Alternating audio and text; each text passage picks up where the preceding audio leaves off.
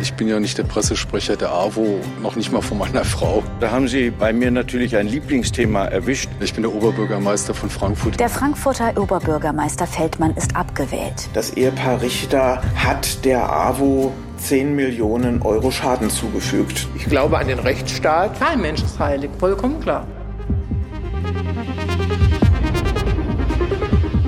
AWO-Affäre, wie ein Sozialverband zum Kriminalfall wurde.